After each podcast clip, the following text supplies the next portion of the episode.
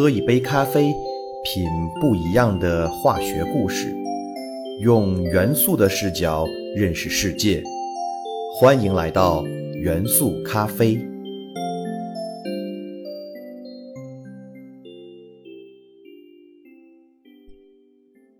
大家好，欢迎收听元素咖啡，我是你们的老朋友老胡。两年前，老胡邀请了李大胖子跟大家讲了讲护肤品水素水的事儿。他站在科学的角度跟大家修正了很多有关水素水的误解。那么这次呢，李大胖子又来了。其实他的本专业是研究石墨烯的，这次的分享。他依然是站在石墨烯研究现状的角度，跟大家聊聊石墨烯现在到底发展成了什么样。虽然它是一个很有前途、很火热的材料，但是它真的那么神吗？真的可以颠覆性的改变人类社会吗？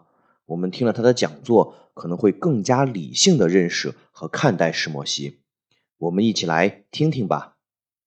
各位听众，大家好，我是主播的老朋友胖博士。今天呢，跟大家分享的故事题目叫石墨烯的红与黑。与其说是介绍石墨烯这个材料的性能与未来，不如说更多的是这么多年来我和石墨烯之间的一些心路历程。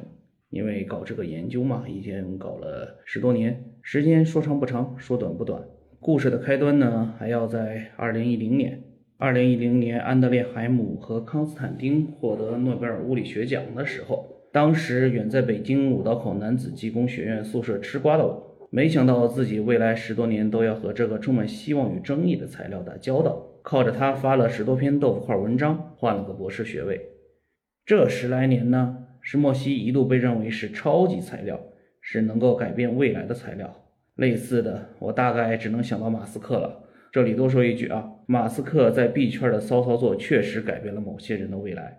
嗯，那几年呢，无数石墨烯的概念产品也可以说是层出不穷，也不乏一些公司炒作石墨烯概念股。嗯，记得那几年看到了石墨烯电池、石墨烯润滑油、石墨烯面膜、石墨烯体温计、石墨烯内衣等等等等，一派野蛮生长的景象。野蛮生长的不只有鲜花，更有被居心叵测的人播种的毒草。那比如呢，之前买了个石墨烯的产品，然后呢，我们分析核心部件，结果发现一点石墨烯都没有。那这两年呢，有一些朋友问我啊，李博士，你觉得石墨烯应用的前景怎么样？日常生活中好像没怎么看到石墨烯的产品，这个问题不好回答。然后挤出了尴尬的笑容。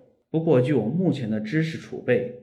石墨烯应该还是在某些工业添加剂的场景有应用，但是具体哪些场景还有待市场的检验。相较于其他碳材料，石墨烯的特点是非常显著，但是否可以一定转化成为最终产品的性能优势和成本优势，这不是我一个人可以回答的。石墨烯作为新材料的代表，究竟能给我们人类带来什么？是时候心平气和坐下来谈一谈，看看它的红与黑。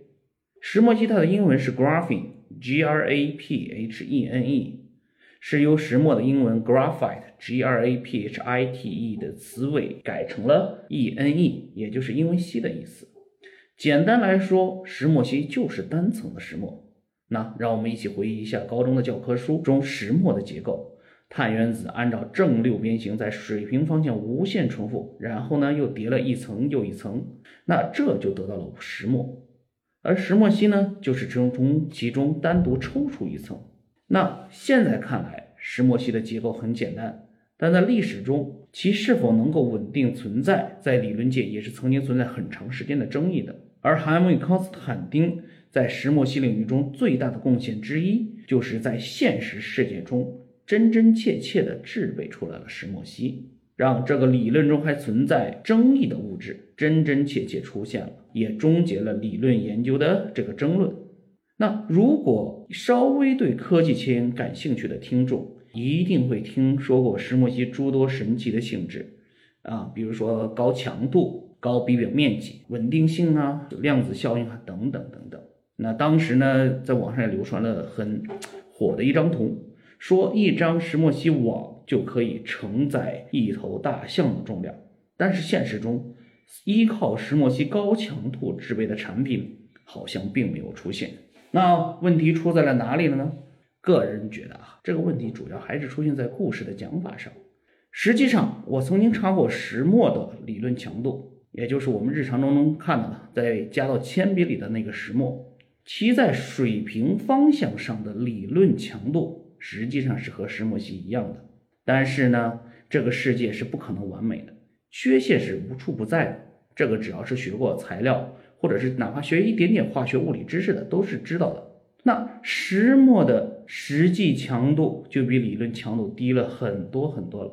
另一方面，我和胡都是学高分子的，高分子物理中有一内容就是也是讲高分子理论强度与实际强度了。如果不是一块完整的、完美无瑕的石墨烯，而是很多片层堆叠起来了，要破坏它就不需要破坏石墨烯内部的共价键，只需要破坏分子间的作用力就够了。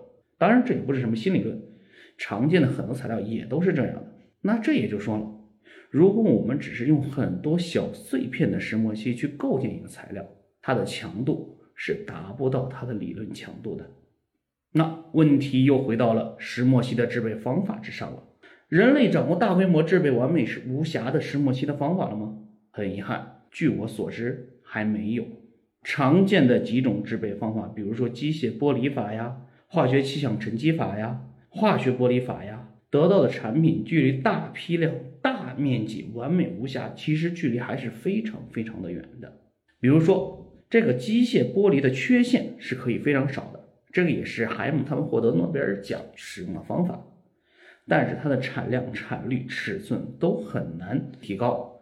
我们不可能用一个几微克就要几万美元的东西用到我们的日常生活中，这在经济上是不合理的。CVD 面积确实可以做到很大。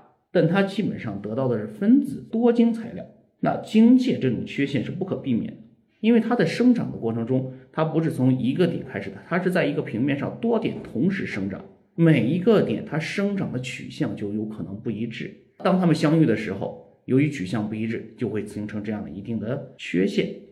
当然啊，实际上这种方法不管是国内和国外，其实已经可以制备的很大了。甚至三星公司也是一度掌握了利用 CVD 方法去制作石墨烯触控屏的，但是呢，最终是也是由于成本和性能的原因，那这个东西呢，暂时呢束之高阁了。啊，化学剥离法，那这个是我哎这么多年一直在搞的方法，产量大而且容易做，那然而缺陷也比其他方法多了几个数量级。我之前看一篇文献。说通过这种化学剥离法，特别是氧化还原法制备的石墨烯材料，它的电导率只有机械剥离法的十的四次方分之一。那这个就是已经有了一个质的变化了。有时呢，我也在感叹啊，这个石墨烯与石墨烯之间的差别啊，可能比人与猪哈之间的差别还大。方法的不同带来了石墨烯结构的不同，结构的不同带来了性能的不同。但是实际上，我们在市场上看到的广告啊，那些做宣传的不管这个，各种张冠李戴，明明你是用化学法得到的这种石墨烯材料，它的电导率敢用那种机械剥离法的系数，那这个不就是坑人吗？那回过头来，那我觉得石墨烯是不是有前途的？当然，发自内心的讲，我还是很有信心的。但是依靠纯石墨烯材料的应用。我是越来越没有信心的，那我估计这可能是要靠一个天降猛男来取得突破性的进展，因为还是回到那句话，我们需要廉价的大批量的来制备完美无瑕的石墨烯材料，那再才可能实现纯石墨烯的应用，而目前的方法都比较远。那依靠少量石墨烯做添加剂的应用，比如说润滑油啊、涂层呢，可能在近几年取得突破。那这也是我研究的一个方向。为什么说这些呢？因为这些里面我需要加入的石墨烯材料可能只有千分之一，甚至更少。而它独特的这样的片层结构，在辅助润滑的这种作用是非常好的。但是呢，像芯片这种高精尖的应用，那依靠现在的这种石墨烯这个制备方法，以及现有的碳电子学理论，还是比较远。像前几年广告里面出现的这种石墨烯芯片啊、石墨烯 U 盘啊，只有在这些突破实验之后才有可能问世。而现在呢，如果有人跟你说石墨烯芯片，那我可以负责任的告诉你，他百分之一百是在骗你。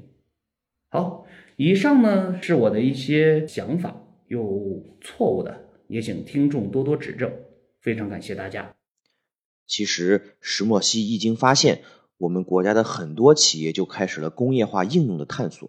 但是老胡想说的是，任何一种材料都有自身发展生命周期的规律，对它的工业化应该站在系统了解的基础之上，而不是基于一些虚无缥缈的报道和自身的一些想象。往往这种莽撞的决定将会给企业带来无法挽回的损失。石墨烯工业化之路注定是坎坷的。这其中已经有很多的企业因为过于激进地跨入这个行业而走向穷途末路，这其实是国家的损失、整体社会的损失，以及我们每一个人的损失。